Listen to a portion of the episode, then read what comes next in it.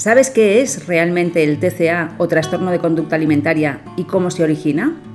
¿Cómo puedo ayudarme si lo sufro? ¿Cómo puedo ayudar a un ser querido que lo está sufriendo? ¿Qué indicios nos pueden indicar que se está sufriendo un TCA? Estas y algunas otras claves te las damos en este episodio. Bienvenidos al podcast de Tejiendo Redes. Somos Vanessa Bertomeu y Almudena Campo, un lugar donde tejer redes con uno mismo y con los demás. Nos puedes encontrar en bptejiendoredes.com. Bienvenido, bienvenida otro viernes más a este podcast de Tejiendo Redes. Hoy volvemos a tener aquí a Joana, que últimamente la, conseguimos engañar más veces para que esté con nosotras.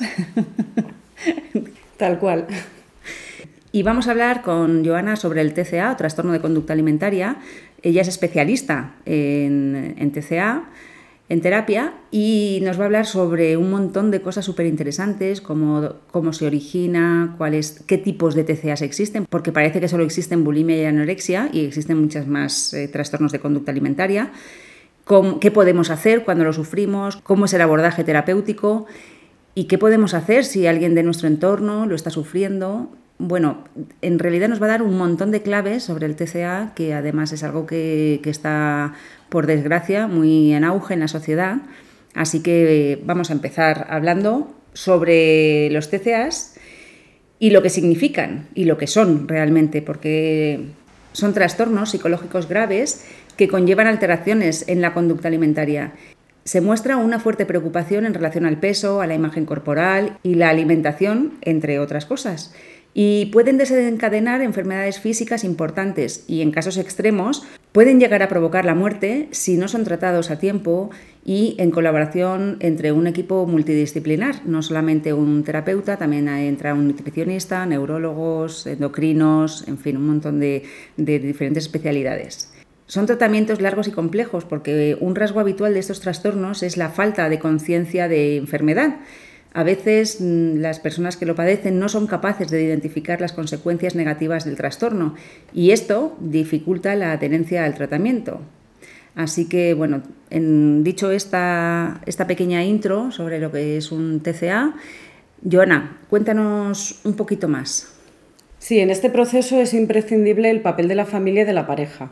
En todos estos trastornos está muy presente la, dismorfia corporal, lo que lleva pues, a una preocupación excesiva sobre pues, la apariencia física eh, o percibir ciertas partes de su cuerpo de una forma magnificada o exagerada, que al final lo consideran defectos.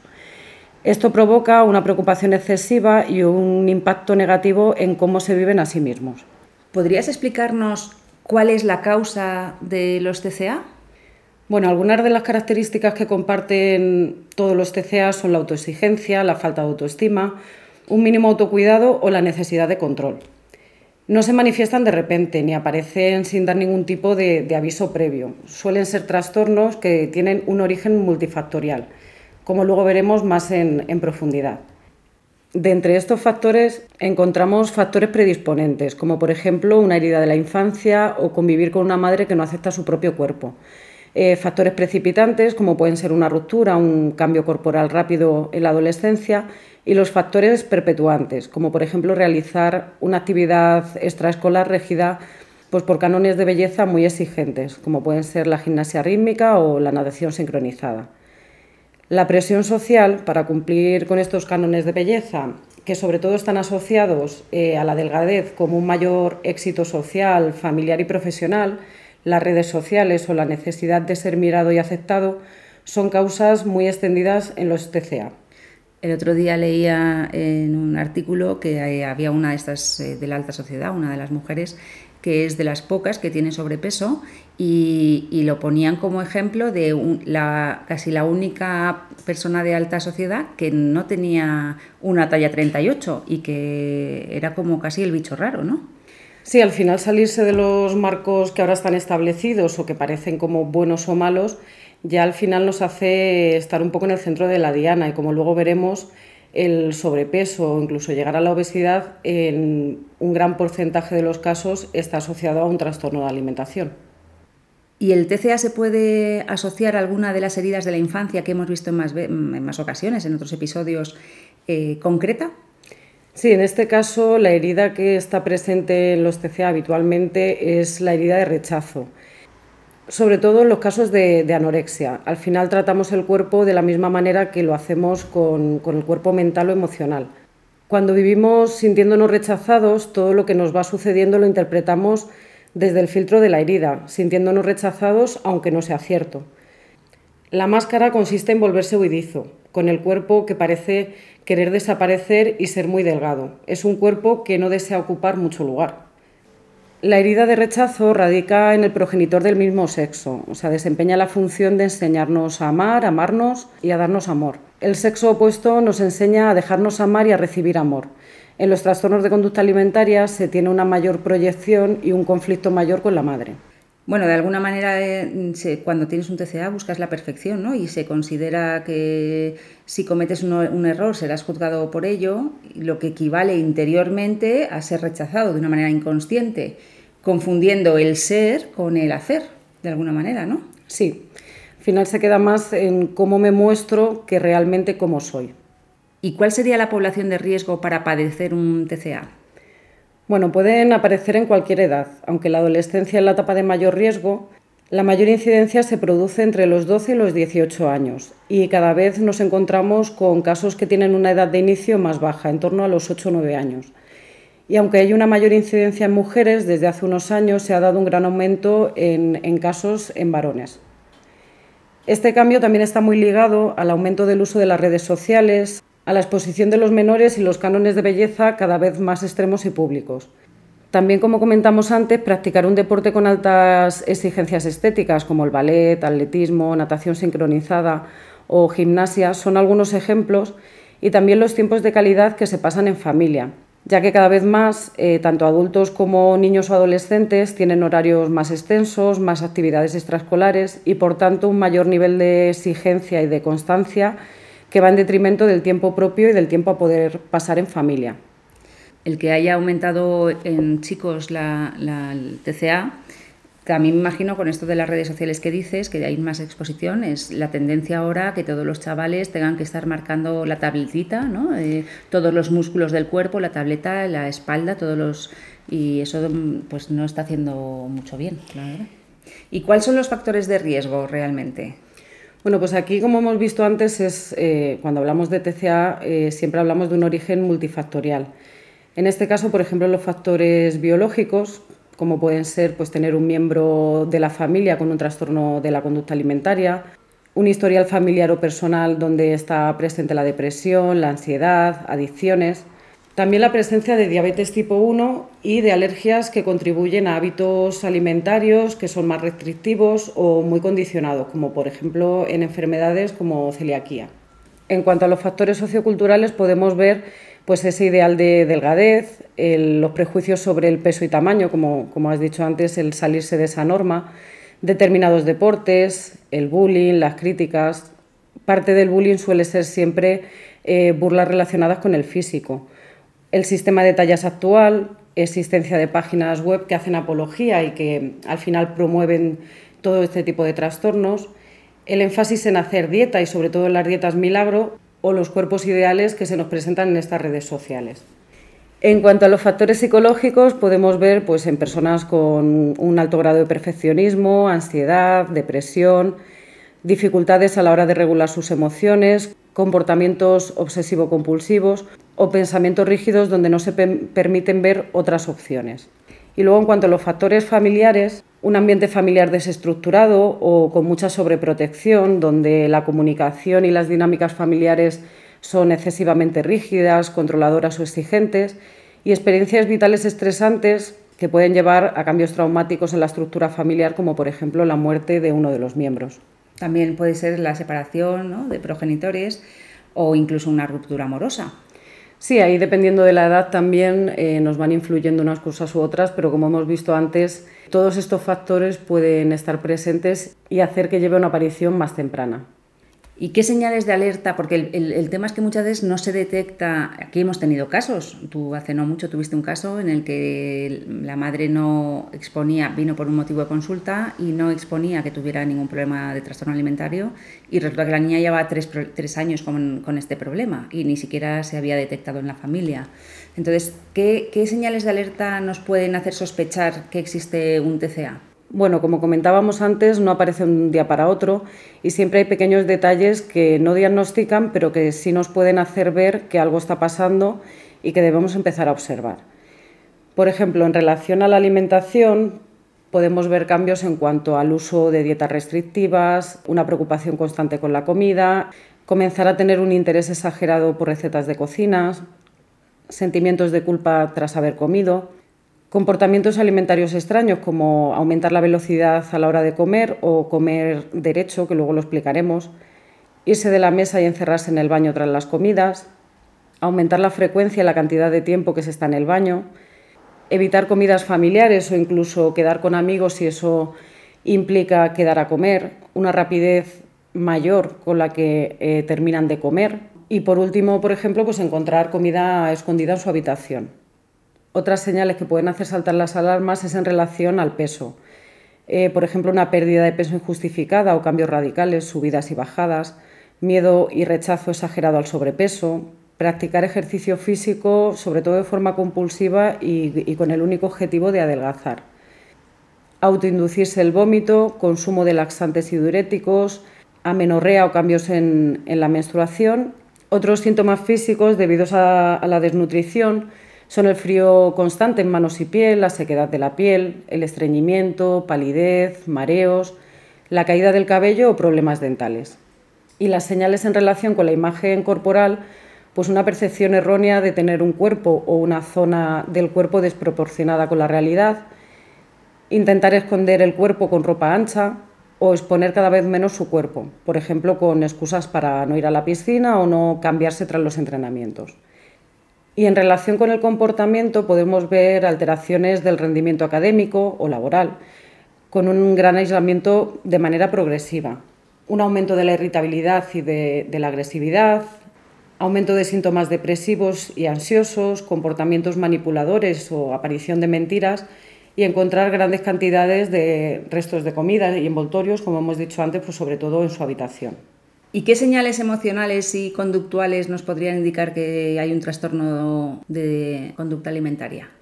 Pues un miedo intenso a aumentar de peso, una imagen corporal negativa o distorsionada, una autoestima que depende de la figura y del peso, por lo tanto tiene una excesiva observación de los defectos percibidos, miedo a comer en público o con otras personas, comer porciones muy pequeñas o evitar comer con otras personas, bueno, hay un montón de señales que nos pueden ir indicando que puede haber un trastorno y también problemas médicos, como has dicho, de no solo amenorrea con, con trastornos menstruales, sino también de bajos niveles de, hormonas tiroideas, pérdida de densidad capilar, la debilidad muscular, piel amarillenta, mm, muchas ojeras eh, y luego otros más de tipo eh, baja concentración, que va evidentemente ligado a lo que has dicho de, que bajan los resultados académicos. ¿no? Y como he dicho al principio, parece que el TCA solamente se refiere a anorexia y bulimia, pero realmente hay muchas otras formas de, trastorno de conducta alimentaria. En España hay más visibilidad o, se cree que hay mayor número de, trastornos o de personas con, con, un trastorno de anorexia, pero en este caso no es así. De hecho, hay muchos más casos de bulimia porque a veces son más difíciles de, detectar. ¿Qué tipos de TCA hay entonces? Bueno, pues si quieres vamos empezando y comentamos uno por uno para que veamos un poco la diferencia. En el caso de la anorexia nerviosa se caracteriza por una restricción y una reducción de la ingesta que provoca una pérdida bastante significativa de, de peso. Miedo intenso a ganar peso o convertirse en obeso insatisfacción corporal, suele haber una alteración de esa percepción del peso y de la silueta y hay una distorsión importante de la imagen corporal. Dentro de la anorexia nerviosa tenemos dos subtipos. La anorexia nerviosa restrictiva, donde está presente la dieta, el ayuno, el ejercicio excesivo en los últimos tres meses, pero no se han recurrido a tracones o purgas. Y luego la anorexia nerviosa purgativa o compulsiva, que en los últimos tres meses la persona tiene episodios recurrentes de atracones o purgas, que luego, ahora más adelante, vamos a ver en qué consisten. La bulimia o bulimia nerviosa, que se caracteriza por episodios de atracones. Un atracón es una ingesta voraz y que la persona no puede controlar. Se suele ingerir una gran cantidad de alimentos en un corto espacio de tiempo y generalmente se dan en secreto. Presencia de conductas compensatorias para intentar rebajar los efectos de esa ingesta excesiva, como pueden ser vómitos autoinducidos o aumento de la actividad física, uso de laxantes o diuréticos. Y como hemos visto también en la anorexia, algo que sí está presente en todos los TCA es la preocupación por la silueta, por el peso y por el aumento del peso. ¿Qué criterios se utilizan para diagnosticar una bulimia nerviosa? Pues como acabamos de hablar, la presencia de atracones recurrentes, una gran ingesta de alimentos en un corto espacio de tiempo y sobre todo la sensación de pérdida de control, es decir, la sensación de no poder parar de comer. Siempre hay conductas compensatorias, como hemos visto, como los vómitos, el uso de laxantes, eh, diuréticos, enemas u otros fármacos. Y también puede darse el ayuno y el ejercicio excesivo. En este caso, los atracones y las conductas compensatorias inapropiadas tienen lugar al menos una vez a la semana y durante mínimo un periodo de tres meses. O sea que a partir de ahí se puede considerar que tienes un TCA, ¿no? Sí. ¿Y qué más tipos de TCA existen? Está también el trastorno por atracón. Como hemos visto antes, ya hemos definido lo que es un atracón. En este caso, eh, la diferencia con la bulimia nerviosa es que no se realiza una conducta compensatoria y por eso en la mayoría de, estos casos hay un gran aumento del peso que pueden llevar incluso a la obesidad. Y también existe un profundo malestar a la hora de vivir esos atracones. Es habitual que la persona que tiene este trastorno presente síntomas depresivos y se da al menos también un día a la semana durante tres meses. También existe el trastorno de la conducta alimentaria no especificado. Em, son habitualmente cuadros de anorexia o de bulimia incompletos, o bien porque están en su inicio o porque están en un proceso de recuperación y por tanto existen síntomas relacionados, pero no cumplen los suficientes criterios para diagnosticarlos como anorexia o bulimia nerviosas. Por ejemplo, una persona que presenta atracones y purgas, pero con una frecuencia baja, que no cumple esos requisitos de una vez por semana durante los tres meses, sería un diagnóstico de trastorno de conducta alimentaria no especificado pero el hecho de que sea un cuadro incompleto de anorexia o bulimia no quiere decir que sea menos grave o que no necesite un tratamiento. Luego tenemos también el trastorno o el TCA conocido como pica, que consiste en ingerir sustancias no nutritivas, como pueden ser, por ejemplo, arena o yeso. Es más habitual durante la infancia y en algunos casos se presenta en niños que tienen autismo o un retraso madurativo. Como criterios diagnósticos de pica tenemos la ingesta persistente de sustancias no, nutritivas durante un periodo de al menos un mes. Si la conducta de la ingesta aparece exclusivamente en el transcurso de otro trastorno mental, por ejemplo, trastorno generalizado del desarrollo, si el consumo de dichas sustancias acarrea problemas intestinales como pueden ser obstrucciones o infecciones y aún así no se tiene un control para dejar de consumirlas, o si el consumo de estas sustancias se utiliza para saltarse comidas alegando malestar o inflamación. Otro TCA es el trastorno por rumiación. Este trastorno se caracteriza por regurgitaciones repetidas de alimentos, que van del estómago a la boca donde se volverán a masticar. Esto lo hace incompatible con mantener un peso adecuado para la edad. ¿Y qué criterios diagnósticos tiene este trastorno por rumiación? Pues las regurgitaciones tienen que ser repetidas, no existen náuseas o enfermedades gastrointestinales que se asocien y tienen que quedarse durante al menos un mes. Y la pérdida de peso, la incapacidad para llegar a un peso normal. Otro TCA es el trastorno de evitación o restricción de los alimentos. Este trastorno implica un rechazo y evitación a la alimentación de lo que una conducta alimentaria sería normal. Puede acompañarse también por un trastorno de, rumiación y los criterios para diagnosticarlo suelen ser una dificultad persistente para comer adecuadamente, una incapacidad para aumentar de peso o con pérdidas significativas que duran al menos un mes. No se deben a una enfermedad gastrointestinal ni a otra enfermedad médica asociada como puede ser el reflujo gástrico, El trastorno no se explica mejor por la presencia de otros trastornos mentales o por la no disponibilidad de alimentos. Y siempre el inicio se da antes de los seis años. Bueno, vamos a ver ahora un trastorno muy común en, nuestra sociedad y socialmente aceptadísimo. Sí, es la vigorexia. También se conoce como el complejo de, Adonis y es una obsesión por tener un cuerpo musculoso, definido y donde nunca es suficiente. Aparte de la obsesión que se crea por el deporte, también hay un cambio drástico en la alimentación, con el fin de alcanzar los objetivos físicos. Suelen llevarles a comportamientos obsesivos para no saltarse esa dieta restrictiva y nada equilibrada, que les puede llevar a serios problemas físicos.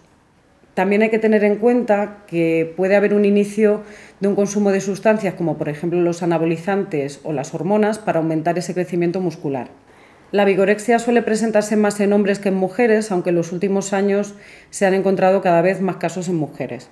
Sí, ahora bueno, pues hay un exceso de preocupación por nuestro estado físico de salud, ¿no? que parece que la vigorexia está socialmente más aceptada porque es estar sano y saludable y no es eso, porque una cosa es hacer el deporte por hobby y por, estar saludable y tener una vida activa y otra es machacarte en el gimnasio como si no hubiera mañana para conseguir un cuerpo perfecto.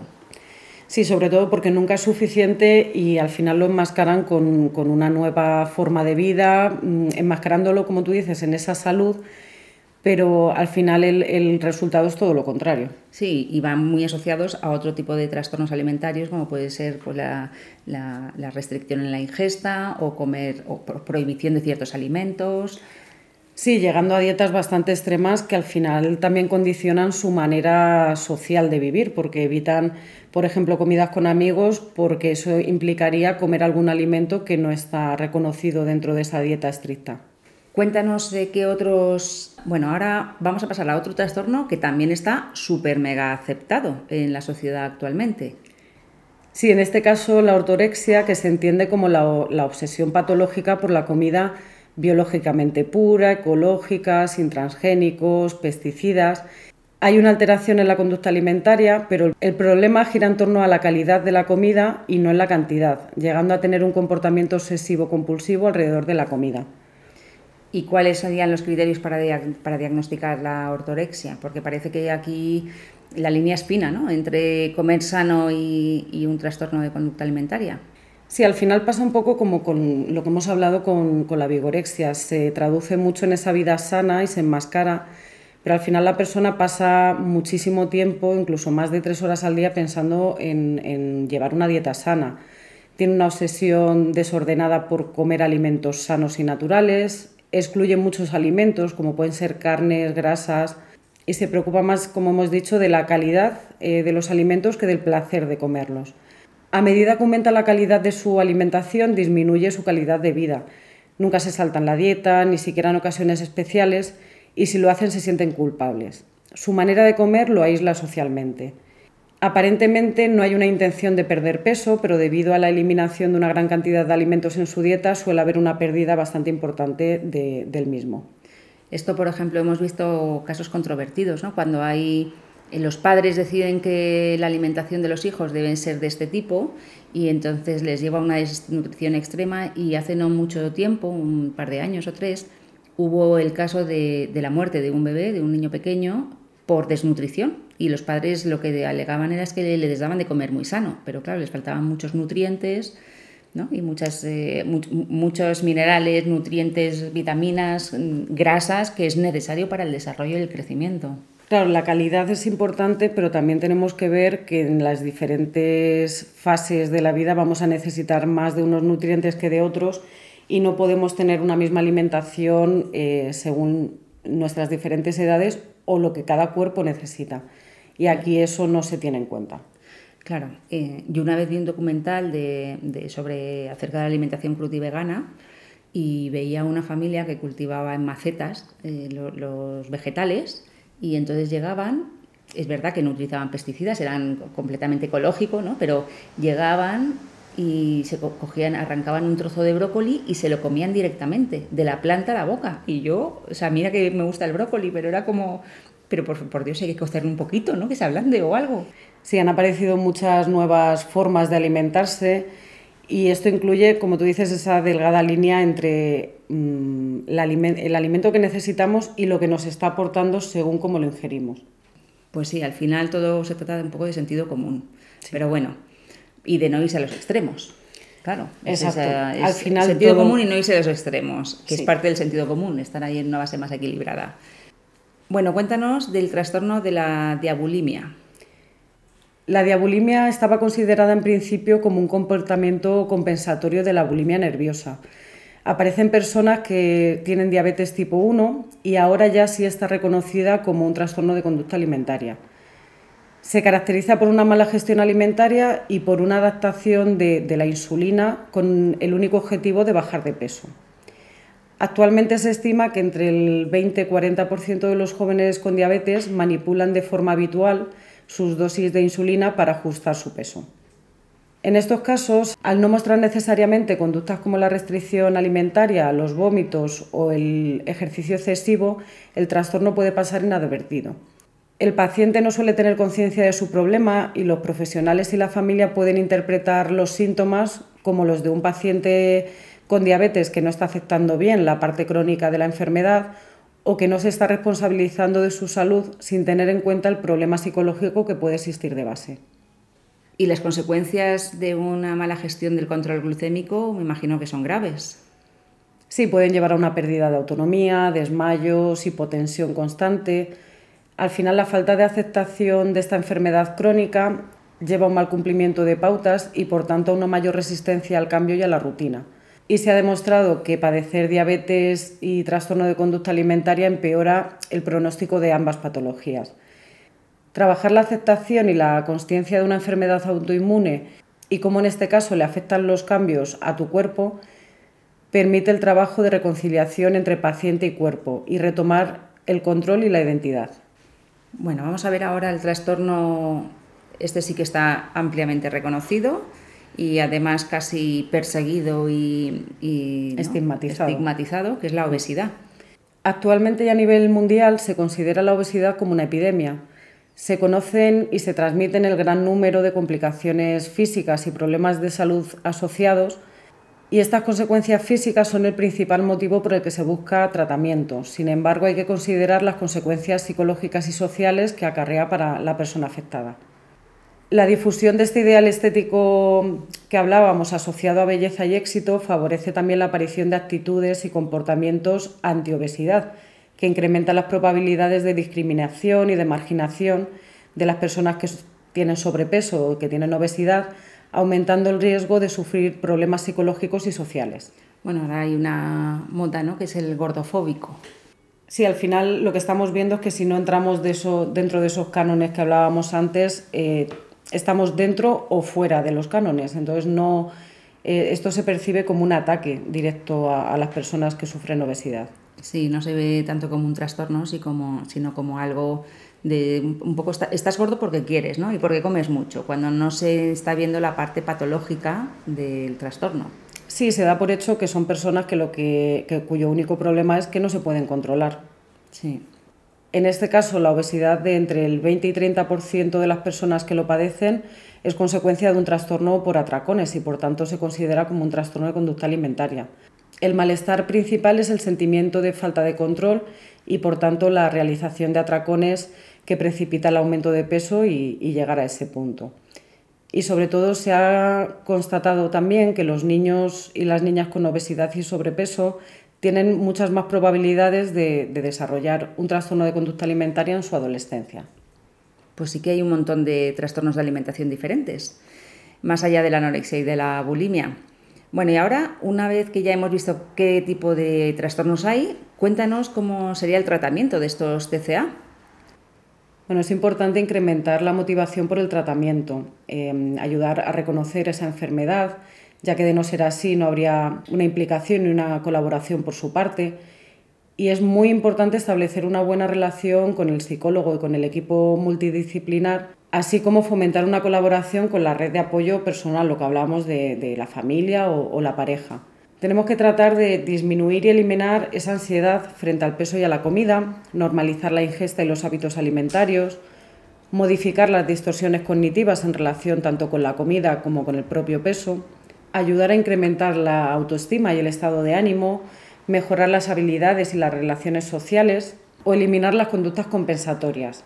En diferentes fases también es muy importante ayudar a eliminar esas conductas patológicas como las autolesiones o la ideación autolítica, intervenir en cualquier problema personal y psicológico que esté asociado a la persona, no solo en relación a la alimentación, también es muy importante mejorar la relación tanto con uno mismo o el autocuidado que tenemos con nosotros, como la relación que tenemos con nuestra pareja, nuestra familia, ya que la red de apoyo que, tenemos va a ser, como hemos visto antes, fundamental a la hora de, ese tratamiento.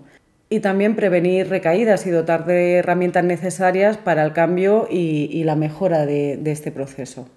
Y hay una pregunta recurrente que nos hacen pacientes que por algún motivo tienen alguna persona cercana, que puede ser un hijo, una amiga, un amigo, una pareja, que tienen o que sospechan que tiene un TCA. Y entonces y nos preguntan que cómo podemos ayudar a esta persona mm, que puede estar en este proceso de, de trastorno alimentario. En este caso, lo primero sería ser honesto, directos y bastante comprensivos con la otra persona.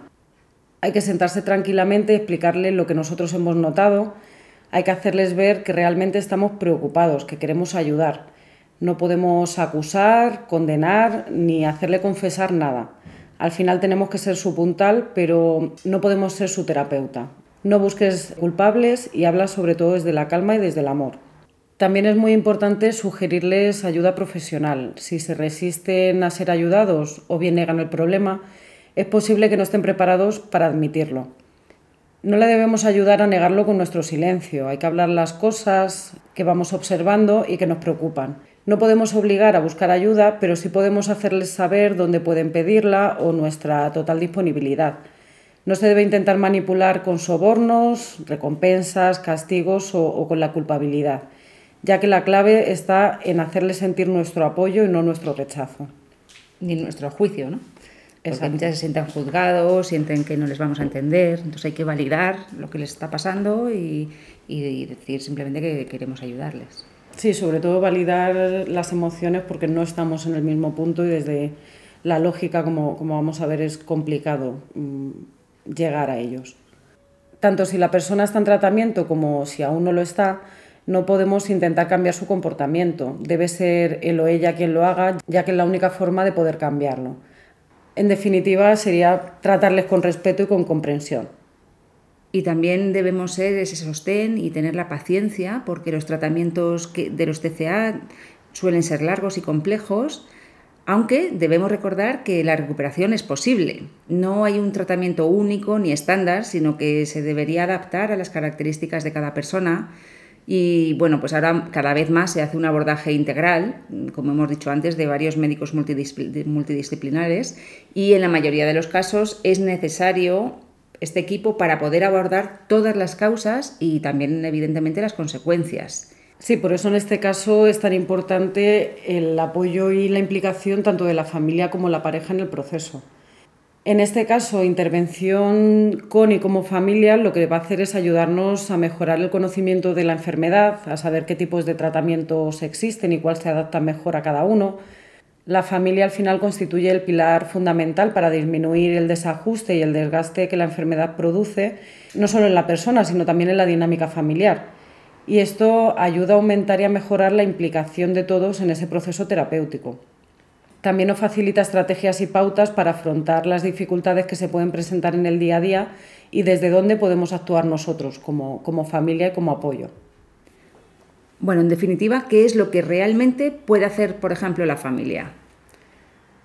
Pues principalmente hablar con, con, nuestro hijo, con nuestra pareja, de aquellas conductas que nos han alarmado y sobre todo lo que nos preocupa. Ver si está viviendo su situación como un problema nos interesa llegar a ellos desde la, base emocional. Tipo, mm, por ejemplo. Por ejemplo, pues me parece que estás sufriendo mucho, lo estás pasando mal, parece que estás preocupado por algo. Al final se trata de no entrar a juzgar, a buscar culpas o culpables y sin querer adelantarnos o dar por hecho nada. Centrarnos en la parte racional y desde el discurso de la lógica, como por ejemplo el tienes que comer sí o sí porque si no te mueres o no puedes vivir sin comer, no nos llevará a ningún lugar. De hecho, se pondrá más a la defensiva y lo que tenemos que intentar hacer es validar siempre sus emociones. No debemos entrar en debates constantes sobre la comida, porque eso haría que se alejara más de nosotros, y debemos mostrar un interés por lo que pueda estar preocupándole, facilitando el diálogo y creando pues, un clima de confianza. Dar espacio y preguntar o ver desde las necesidades y no desde la lógica y sobre todo proporcionar opciones y hacer ver la necesidad de pedir ayuda. Vale, esto es cuando es un familiar o la pareja. Y en el caso de la pareja, además, ahí hay una doble, porque cuando es un familiar, que normalmente suelen ser un hijo, ¿no? De los hijos, pues sí que, hombre, ahí ah, se hace más desde donde tú dices, pero en el caso de la pareja podemos caer en la sobreprotección y realmente no son nuestros hijos, no, no somos la madre ni el padre de la pareja.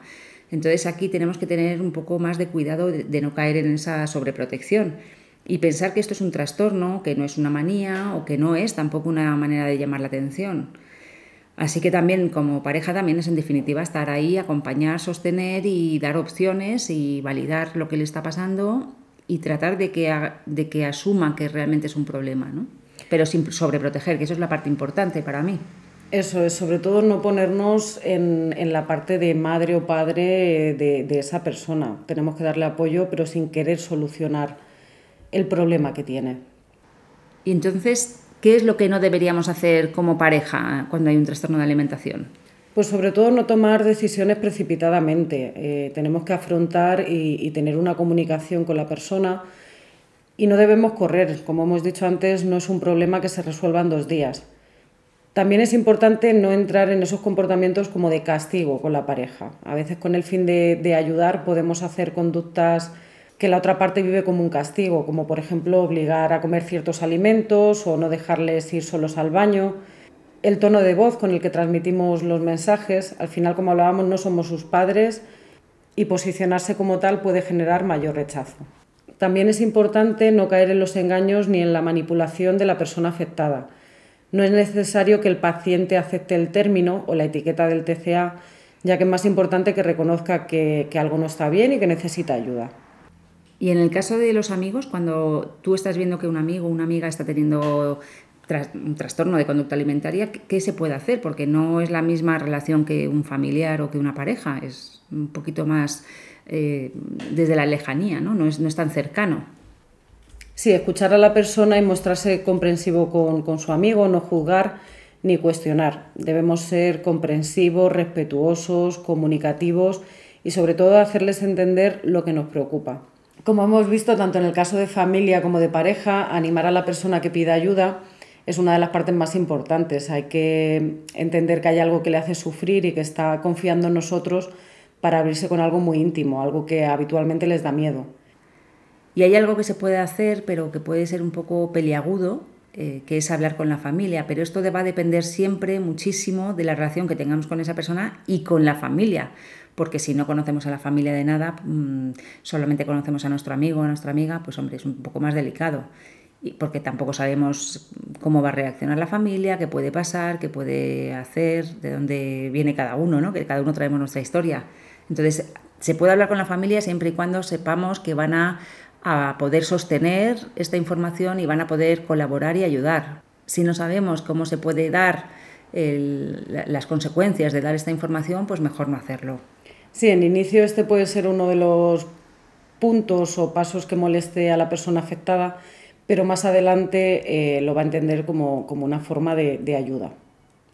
Al final, como hemos visto en los anteriores casos, lo más importante es tener mucha comunicación, crear un, clima de confianza y respeto y donde esa persona se sienta segura y con confianza para poder comentarnos cualquier situación. No debemos ocultar tampoco la enfermedad o, o, volvernos cómplices y debemos ser honestos con nosotros y con las emociones que está teniendo la otra persona. Y por supuesto tampoco podemos victimizar ni entrar en el rol de cuidador, de terapeuta o de persona responsable, ¿no? Eh, que esto también se hace muchas veces, se hace un poco, se vuelve incluso como amigo a sobreproteger y tampoco es mm, saludable para la otra persona. Exacto, debemos ser su pilar, pero no podemos ser su solución, porque al final todo tiene que pasar por la persona. Y también es importante que no presionemos, que no castiguemos o que no centremos toda nuestra relación o interacciones con esa persona alrededor de la comida. Sí, porque en definitiva una persona con trastorno de conducta alimentaria es muchísimo más que eso. Sí. Bueno, pues eh, ha sido un episodio intenso donde hemos visto un montón de, cosas, de información y, bueno, de ver que, al final los trastornos de la conducta alimentaria son mucho más que la bulimia y la anorexia, aunque estén socialmente más aceptados. Eh, la vigorexia o la ortorexia que hemos visto antes, pero mm, todos son trastornos de alimentación y al final se trata de no irnos a los excesos ni, ni a los extremos. Así que nada, te animamos a, que, a poner un poquito más de sentido común en nuestra vida y en nuestras conductas para, para no caer en, en ese tipo de trastornos que luego no es fácil salir. Muchas gracias, Joana, por todo lo que nos has contado. Ha sido súper interesante. Gracias a ti. Y te esperamos en breve. Sí, volveremos. Gracias por llegar hasta aquí. Esperamos que te haya sido útil y si te ha gustado, por favor no olvides compartirlo con tu familia y amigos y en tus redes sociales. Nos vemos en el siguiente episodio.